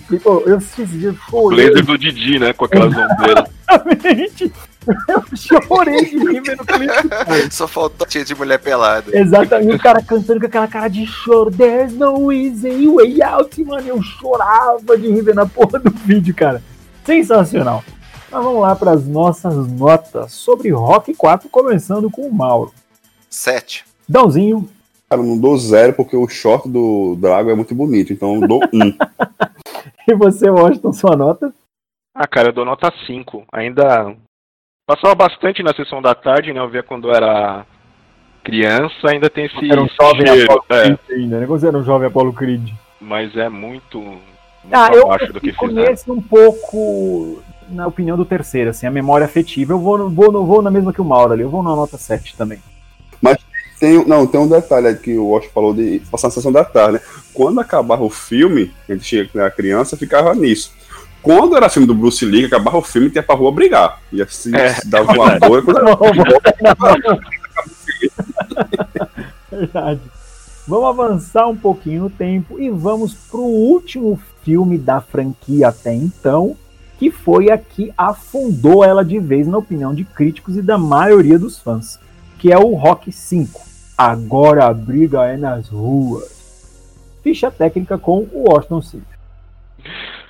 Rock 5 é um filme de 1990, dirigido pelo. a- tem a, a gente tem a volta né, de John Avildsen, é, que é o, o diretor do primeiro filme, né? E retorno do Sylvester Stallone, Tyler Sher, Burt Young. Tem a participação do filho do, do Stallone, né? O Sage Stallone. E o Tommy Morrison, que era um lutador de boxe, né? De verdade, que ele faz o, Tommy no filme. E o filme teve um, um orçamento de 42 milhões de dólares e um orçamento de 119 milhões. Cara, esse filme não tem como defender, né? É, esse, esse filme é muito ruim, cara. Esse filme, ele realmente... É engraçado, né? Porque volta o diretor original e os caras não conseguem acertar é, a ideia do filme, né? O Rock. Por mais uma vez, Paul Farias. Ele é o melhor personagem do mundo. Vocês podem falar mal dele, mas ele é o melhor da franquia toda. O melhor personagem é ele. Certo. Paul Farias fudeu o Rock pra porra. Fez o cara perder toda a fortuna. E ele ainda fica puto, né? Quando a galera vai brigar com mesmo. ele, é, quando a galera vai brigar com ele, vai se fuder, eu achei que era uma boa ideia, entendeu? Eu achei que era uma boa ideia. Tipo, a sua boa Só ideia. falta deixa você botar a culpa em mim. Sensacional, tipo, a sua boa ideia deixa a gente rir, pobre, caralho. E aí, Paul Farias fode toda a fortuna do Rock, e o Rock, por coincidência, volta pro mesmo bairro onde ele morava. E aí, de uma maneira muito bizonha, aí ele volta pro bairro, volta a se vestir do mesmo jeito que ele se vestia 13 anos atrás, e volta o sotaque dele, só que de uma maneira muito porca, assim, sabe? Você vê que o Stallone tá forçando para tentar falar igual ele falava no primeiro filme. Esse filme para mim é um erro crasso. Então vamos começar aí com as nossas opiniões, começando com o Dãozinho. Dãozinho, suas opiniões aí sobre Rock 5. Você sabe que eu nunca, eu nunca tinha visto esse filme, não. Não é nem esquecimento. Eu nunca vi esse daí, sabe? Passou. Não lembro se passava na, na TV, passava. não tenho lembrança nenhuma disso. Passava, não tenho lembrança, mas nunca assisti. Isso eu tenho certeza. Quando eu fui ver o filme agora, eu vi, assim, não tem cena nenhuma eu diga, ah, eu lembro, eu lembro disso aqui em algum momento. Não, zero. Nenhuma delas. Então foi a primeira vez que eu vi realmente, sabe? Ele é o Robocop 3, cara. É tudo errado, sabe? Não tem nada, nada, zero. Nada funciona, nada faz sentido, sabe? O jeito que ele perde a fortuna é, é ridículo. Voltar lá, né, aquela forçação de barra dele com o filho, de que o filho começa a usar aqueles brincos dos anos 90, preservada da porra. É muito feio, ah, é muito besteira. O ator dessa vez é o filho dele mesmo, né? Que é o Sage Stallone, né? Sim, não, enfim, e se o, o, roteiro não se sustenta, não faz o menor sentido. O, o, o, o agenciador lá, né, vilão demais, o cara é muito já no aeroporto, não, ah, rock, não sei o que, não sei o que. Nossa, é, é muito vilão. O agenciador, ele é uma alegoria ao BB King. Ao BB King, não, perdão. Perdão, BB King, King, que está no céu. Perdão, BB King, eu pedi você. ao Don King. Ele é uma alegoria ao Don King, né? Sim, mas é vilão demais. E sabe? tinha que chamar o Washington, né? É o George Washington, não sei das quantas. é. Pronto já tá uma mistura aí fodida, viu? É, é, é, vilão demais. O outro lá, né, o redneck que chega pra lutar e, e se encanta lá com a mulher feia da porra, né, que é um pra ele. ele se encanta com aquilo. Eu pegava, eu, eu pegava. Final é muito ridículo, velho. Cara, vou lutar com você então aqui na rua. Toma, morro, acabou. Ai, pô, é muito ruim, velho. É ruim demais esse filme. Não só não. E é legal que o Rock desenvolve uma malevolência ali na luta final de Street Fight mesmo, né? Muito, é muito ruim aquela luta, velho. E você, Mauro, suas opiniões aí sobre Rock 5? Cara, não tem nem como falar mais mal, né, cara? Pra vocês terem uma ideia, eu tenho. Eu, graças a Deus eu não tenho toque, cara, porque eu tenho a coleção, né, do, do dos Blu-ray do Rock, do Creed. E o único que eu fiz questão de não comprar é o Rock 5 cara. É muito ruim, é dolorosamente ruim, cara. O roteiro é horrível, o, o, o negócio do Stallone com o filho dele é péssimo. O Tommy Gunn é um personagem merda. Oh, o negócio deles lutando na rua é horrível. Cara, não tem nada que salva nesse filme. Eu revi de novo, eu revi aí mais uma vez pra, pra, pra gente gravar agora. Assim, empurrado, cara, porque é um filme muito ruim eles tentam, né, dizer, a ideia era retomar aquele espírito do 1. Mas, cara, não tem como você fazer downgrade do personagem de um jeito é, forçado desse jeito que eles fizeram, cara. É, é, é, muito inverossímil, tudo, nada funciona, tudo é apressado, tudo é mal, mal feito, mal, mal escrito nada lhe convence, sabe? É um filme que não tem muito que salvar nele, não. E você, Austin Senna, o nosso Tommy Gunn dos mullets mais invocados da internet? Cara, esse filme realmente ele é lamentável, cara. Eu não lembrava das, do, do, final, né, que ele que tinha esse embate na rua, não lembrava, tanto que eu falei, meu Deus, é pior do que eu lembrava, cara. É muito ruim é, eles, eles não conseguem aproveitar nenhum tipo de drama, né? Que eles poderiam tentar ali. O drama com o filho. Primeiro que o Rock abandonar o filho já é completamente é, oposto à ideia do personagem. Né? Os caras já contradizem que era o, o Rock, né? Que é um cara que completamente família, né? Os caras já mataram o Rock nisso, né? De deixar o filho de lado. E tem um personagem que é muito mal construído, esse Tommy Gun aí, que parece. Puta que nome, né, cara? Tommy Gun. Parece nome de personagem de desenho do personagem do comando de ação, né? E. Cara, é tudo mal feito, tudo. Acho que nada, nada se aproveita. É. é puta, é um. Esse filme é lamentável, é realmente lamentável, cara. Não sei como o Stallone escreveu isso daí cheiradão, né? Acho que uma curiosidade em relação ao filme, né, que o Sérgio Stallone, né, ele, ele eu já vi entrevistas, né, bem antes da, da, da morte dele, né, que ele relatou que muito do que ele entregava ali pro personagem na questão do abandono era real, né? Porque ele se sentia meio abandonado pelo, pelo Stallone, né? No, na vida real, né? Acho que a única coisa que se salva é esse relato dele, porque o resto é um filme totalmente zoado. É, esse filme, esse filme ele é todo errado, né, cara? Ele, ele morreu como? É, então, dizem que ele morreu por conta de um medicamento, mas outras línguas dizem que ele se suicidou. Né? Então, o Stallone, na época que o filho dele morreu, foi encontrado morto, na verdade, né, no apartamento. Pediu para não falarem isso, para respeitarem a dor dele e tal. Então, foi uma história que o povo foi deixando de lado e meio que ficou. Né? Mas muitas pessoas próximas a ele diziam que ele sofria muito de depressão e que ele já vinha num quadro muito ruim há muito tempo. E ele tinha um problema sério de aceitação com o pai, né? Porque ele era um cara ligado a artes, ele era um cara mais sensível tal. E estava porra gay, guerreirinho true, né? Keep punching tal, a vida toda. Então o Stallone meio que deixou ele de lado mesmo, assim, sabe? Não é, não é que era uma vergonha, né? Mas tipo, puta, não é o filho que eu queria ter, saca? Então o relacionamento dele, né, sempre foi meio conturbado com o filho. Mas a história é essa, né? Que ele morreu por conta de medicação, problemas médicos. Mas, né, os eu, eu aumento, mas não invento. Dizem que ele se suicidou. Então vamos lá para as nossas notinhas desse filme pavoroso. Começando com o Dãozinho. Ah, um, tem que ser zero, né? Porque ele é pior que o 4. Então é zero pra mim.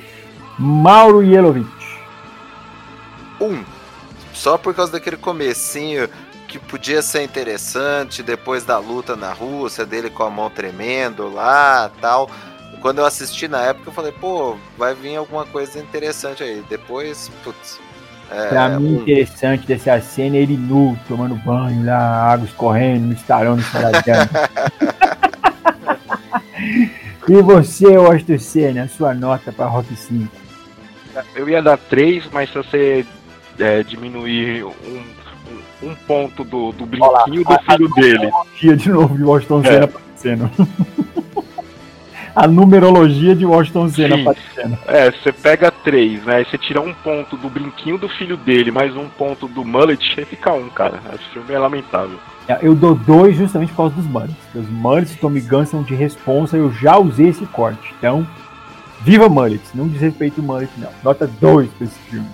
Aí, acabou a franquia e, verdade seja dita, esse filme foi um fracasso, foi um fiasco e acabou o interesse no personagem Rock.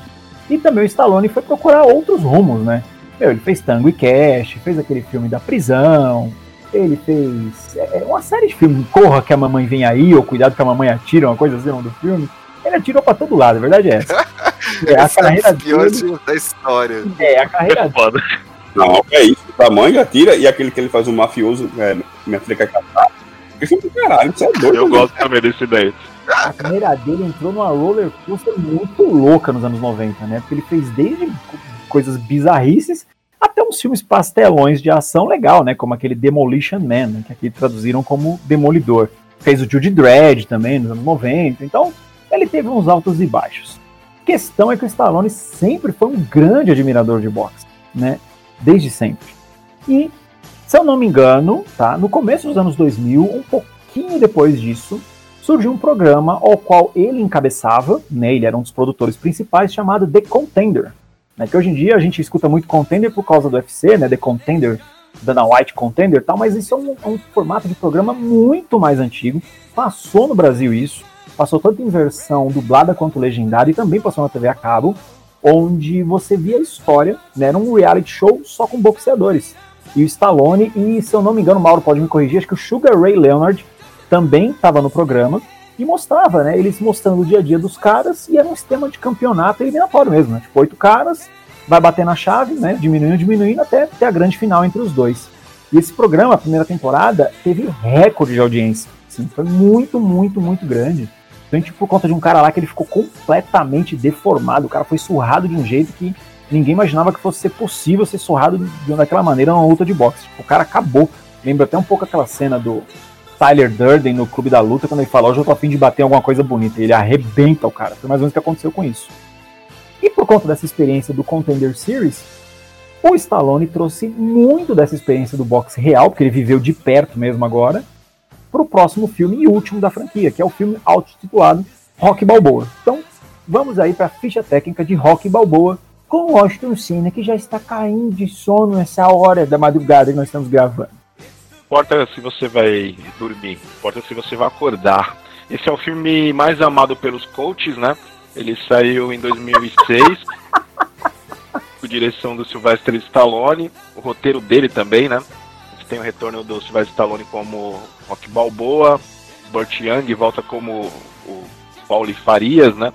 A gente tem o Tony Burton também, o Anthony Tarver, o Milo Ventimiglia. O filme ele teve um orçamento de 24 milhões de dólares e um faturamento de 156 milhões, cara. É um filme, cara, eu acho que ele, até isoladamente, se fosse o único filme da, da franquia, ele se sustenta, né? É interessante Esse isso. É muito bom, esse filme é genial. Esse filme é uma pequena obra-prima. Então vamos lá começar as nossas visões sobre o Rock Balboa. Agora a gente vê o Stallone veião, né? Ele já tá mais gordinho e tá com a cara gorda, mesmo ainda tomando as vitamininhas dele, né? Lá, o suquinho dele pra ele ficar fortão. Você percebe que ele tá um cara que agora ele demonstra a idade que tem. Um tiozão, né? Aquela rocha, tipo meio coisa do Quarteto Fantástico. Lento, pesadão, porém ainda letal. Então mostra a história desse filme, o Rock voltando a lutar por conta de um desafio. Né? A gente tem um campeão, né? Que agora eu esqueci o nome, alguém vai lembrar aí na hora que for colocar as opiniões, mas ele é um cara. Mason Dixon. Isso, obrigado, Mauro. Mason Dixon, que é um cara extremamente dominante, porém com zero carisma. Ninguém gosta dele. E aí, na época das simulações, época de internet, um programa acaba fazendo uma simulação entre o Mason Dixon e o Rock Balboa, no auge. E na simulação o Rock ganha. Aí começa uma série de pataquadas, a galera começa a provocar o Rock, provocar, provocar. E aí volta naquela história do bril. Meu, acho que eu ainda tenho alguma lenha para queimar aqui. Então, a gente vê o Rock voltando a treinar dentro da realidade dele, da idade dele, contra um garotão no auge. E esse filme é legal demais, tanto no drama quanto na grande luta final, que essa sim é uma luta de boxe de fato muito bem transcrita dentro do cinema. Então vamos começar aí com as nossas opiniões com o meu Mason Dixon favorito. Tá doido de sono nessa hora, o Washington Senna. Cara, como eu falei, esse filme, acho que essa reassistida deu a impressão que ele isoladamente, né, até se você desconsiderando os filmes anteriores, ele funcionaria muito bem, né? E ele também é, é um filme muito, muito bem feito, muito e, e, diz muito do que é o momento do Sylvester Stallone, né? Essa questão de retomada, né? Um cara velho olhando, é, olhando para o passado do que ele já foi, tentando seguir em frente, mesmo com a vida simples, né? E ainda ele ligado às coisas do passado lá, né? A morte da Adrian, aquele cunhado, o Pauli Farias que no lado do pé mal dele, porra. Cara, é, esse filme é, ele mostra as consequências do relacionamento conturbado do, com o filho dele, né? Que acaba não aceitando a, é, o passado do pai, né? Como o passado do pai acaba incomodando ele, né? O pai, o pai dele acaba sempre sendo uma sombra que o cara acha que ele não, não consegue viver em razão do, do, passado do pai, do que o pai já foi. E aquele conselho lá de coach que o, que, que o Stallone dá, que o, o Rock dá pra ele, é sensacional, né, cara? Nossos ouvintes merecem, vai, fala aí, fala aí. Não importa, o que, que não importa, Washington? Vai, fala aí. Não importa você tá caindo de sono, importa você continuar gravando.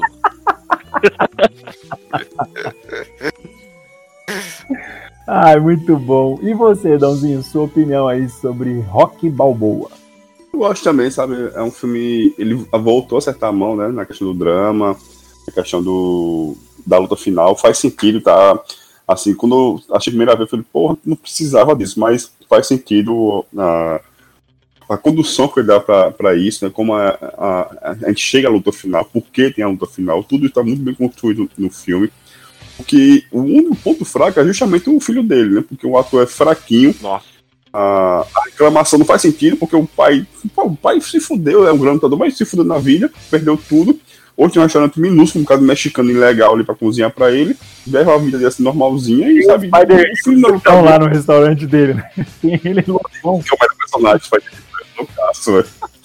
E o filho não é lutador, não é, não é, não é, é esportista de nada, ele trabalha, tem emprego dele lá no banco, não tem razão nenhuma pra não gostar do pai, sabe? Eu achei meio essa parte do filho especificamente. Inclusive tem esse monte de frase chata, né, de, de, de coach, a parte ruim do filme pra mim, sabe? Não, assim, não, não, não colou pra mim. Não, momento algum fez sentido essa, essa rixa deles, é, como se resolve. De repente o filho não gostava do pai, ou tinha vergonha do pai, ou não se entendia com o pai, virou o maior fã do pai, não sei o quê.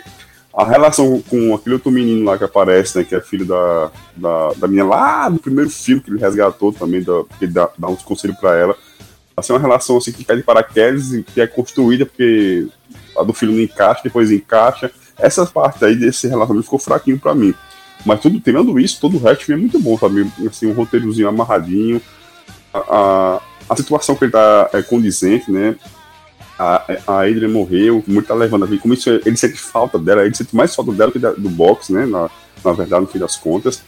E ele tenta assim, recuperar algumas coisas do, do, do dos outros filmes né, que foi se perdendo, né? Essa questão do drama, dele ser um lutador de boxe na, na sua essência, né? Ainda que tenha perdido tudo aquilo que a gente falou, né? Perdeu aquela coisa de ser, meio mais lento, do, do, dele ser um, um dele ser é, esquerdo, né? Isso se perde muito, é muito forte no primeiro filme, né? O que o, o grande o grande lance do filme é isso, né? Que o, o, o treinador Apolo fala, ele é esquerdo, né? Você vai se cuidado com esse esquerdo aí é desgraçado. Isso se perde completamente, isso some de repente. Mas assim, outras coisas se recuperam que, que voltam que assim, fecha muito bem a franquia, sabe? Do filme, é um filme assim que dá pra assistir numa boa. E você, Mauro, suas opiniões aí sobre Rock Balboa? Ah, eu adoro. É o meu segundo filme favorito da franquia, só perde pro Rock 1. É, é legal, ele retoma todos os elementos lá do primeiro, né? O, o Rock vencido pela vida, né? Ele perdeu a Adrian, que era tudo que, que né, que motivou, sempre motivou a vida dele, que era o ponto de apoio dele. É, ele tem lá o restaurante que ele vive das glórias do passado e o ele pôs o Spider Rico, né? Trabalha para ele lá no restaurante. É, é, o Paul ainda vive lá sugando ó, o, o que pode ali do rock e tal. Eles têm aquela, aquela relação que é, mesmo com a Hydra morta, você vê que ele não sabe lidar direito com ela, com o luto, né? O Rock ainda tem aquilo. Então ele vai pro bairro, tem a, a Marie, né?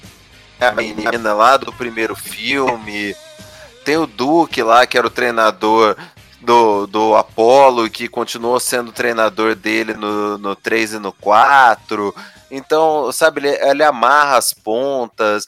Você vê ali, né, a, a, a tristeza, né? Aquela melancolia do rock, aquilo, aqui sim é crível, sabe? Essa queda dele, não é a queda forçada igual a do 5. Você vê que ele tá lá embaixo, mas ele ainda tem, né, aquela coisa de querer se provar, de ter os demônios internos dele, né? O stuff in the basement que ele fala pro pro pro Polly, né? E é muito bem construído. Cara, eu assisti no cinema, eu tava torcendo assim na ponta do, do, do da, da, cadeira na, na hora da luta principal. E você via as pessoas em volta no cinema torcendo igual se fosse luta de verdade, batendo palmas, sabe? E, e aquilo emociona a gente, você é levado pelo filme. Então, isso para mim é a prova de um bom filme. Aquele que você entrega aquilo que ele se propõe, te envolve na trama, te envolve com os personagens, com o Rock velhão ainda querendo provar alguma coisa para si mesmo, pro legado dele, e no finalzinho, né, ele saindo do, do palco antes mesmo do, do de, de anunciar a decisão dos jurados, porque para ele não importa, né, é, e pro, também pro Mason importa, né, mostra também ele como né, um grande campeão com pouco carisma e que ele também nunca tinha enfrentado um adversário duro e que para ele era importante vencer aquela luta também para se provar. Então é bem legal, sabe? O, o filme para mim inteiro funciona, mesmo as frases motivacionais são bregas, mas são legais demais, cara. Pô, aqui o, o, o Dãozinho ele tem que fazer a fama dele de durão, cara oh, dizer, ah, não sei o que, coach, não gostei. Cara, vai dizer que você não gostou lá, o, não importa lá o, o quanto você bate, mas o quanto que você consegue apanhar e continuar indo em frente. Cara, é legal, uma das fases mais bacanas do, da, da, história do cinema. Pode, pode dizer que é brega, que é coach, o que for, cara, mas nesse caso eu abraço a breguice porque funciona perfeitamente ali pro filme. É, eu confesso que eu gosto muito desse filme, né? Assim, principalmente pela estrutura de filme, né? Eu acho que ele, ele é um drama, né? Ele é mais caráter de drama mesmo, mas ele termina com uma ótima sequência de ação, né? Que seria a luta, que é o ápice do filme. E eu acho a montagem dele muito boa. Né? Eu acho que é de um bom gosto tremendo. Desde a iluminação, fotografia, o Paul Faria está perfeito lá no filme, loucão. Cena que ele entra loucão lá no bar, começa a beber, falar mó, chamar a atenção de todo mundo, tipo, foda-se, eu sou parente, eu faço o que eu quiser nessa porra aqui. E eu, quando vou visitar o Oscar na casa dele, ele fica passando vergonha comigo lá, eu rachando o bico com a mulher dele lá, quando a gente fica falando merda, eu acho, tipo, que, que eu tô recebendo esse porra aqui de novo. Esse amigo da minha mulher, amigo da tela. Vontade de chutar minha mulher esse bosta daqui de casa. Eu gosto muito, eu corroboro a opinião do Mauro. Eu, pra mim, esse filme é um, puta, uma pequena obra-prima. É meu segundo favorito também, ao lado do segundo, né? Meu primeiro favorito é o segundo, mas é o meu segundo filme favorito. Eu, eu gosto mais dele do que do primeiro, na verdade. Tá? Então vamos lá para as nossas notinhas aí sobre Rock Balboa, começando com o Dãozinho. 9,5. E você, o Washington Senna? Eu também, cara. E você, Mauro? 10. É, eu vou num sonoro 10 aí também. Então, assim, depois disso, né, a franquia Rock Balboa oficialmente terminou, mas o Stallone acabou dando continuidade com a franquia Creed, que a gente não vai falar hoje, a gente falou dela algum aqui um momento, aqui e acolá, a gente só citou. Talvez um dia, se ela virar uma trilogia de fato, por que não? A gente pode gravar sobre ela um dia. Então vamos para as nossas considerações e recadinhos finais, começando pelo meu comunista favorito, o Dãozinho. A vida é dura para quem não é mole, viu?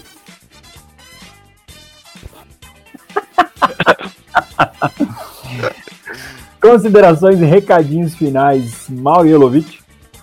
Valeu demais a participação aí de novo. É sempre um prazer gravar aqui no Bitucas. Eu tô sempre lá no Os Escapistas falando sobre filme, série, principalmente quadrinhos. De vez em quando lá no Pile, no Sete Jagunços também, que é, também é sempre bom estar tá participando.